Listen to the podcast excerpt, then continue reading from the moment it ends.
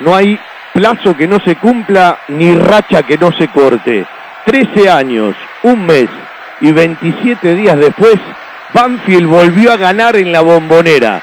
En el abrazo de todos los muchachos y uno tan especial del Beto Bolonia eufórico, se simboliza un triunfazo que desde la performance del equipo, la seguridad del equipo, la confianza del equipo, la mentalidad del equipo es un espaldarazo enorme para lo que viene. Cinco al hilo sin perder, con tres triunfos y dos empates, mejoras en el trámite de lo individual que se ven replicadas en lo colectivo, un primer tiempo de arco a arco, de área a área, primero para el control, para después manejar contras rápidas, ataques al espacio, solamente los primeros seis minutos hasta que Banfield se acomodó en la cancha para tirar la inteligencia y dos palabritas que siempre se reclaman y no siempre se dan.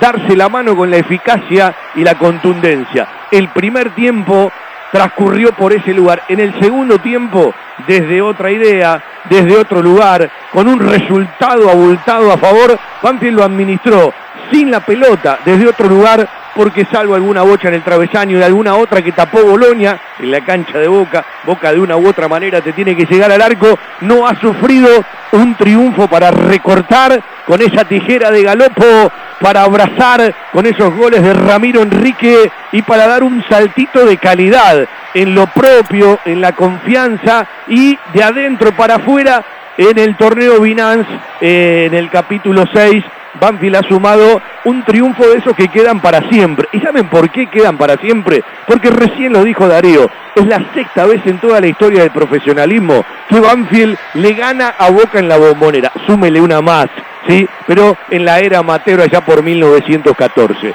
Bienvenido el triunfo de Banfield con dos tiempos distantes, pero con un primer tiempo para abrazar, para festejar, para celebrar con el arranque del nuevo semestre, con el arranque de un nuevo mes en junio Banfield fue mostrando pautas de menor a mayor. Arranca el mes de julio con un triunfazo en la bombonera.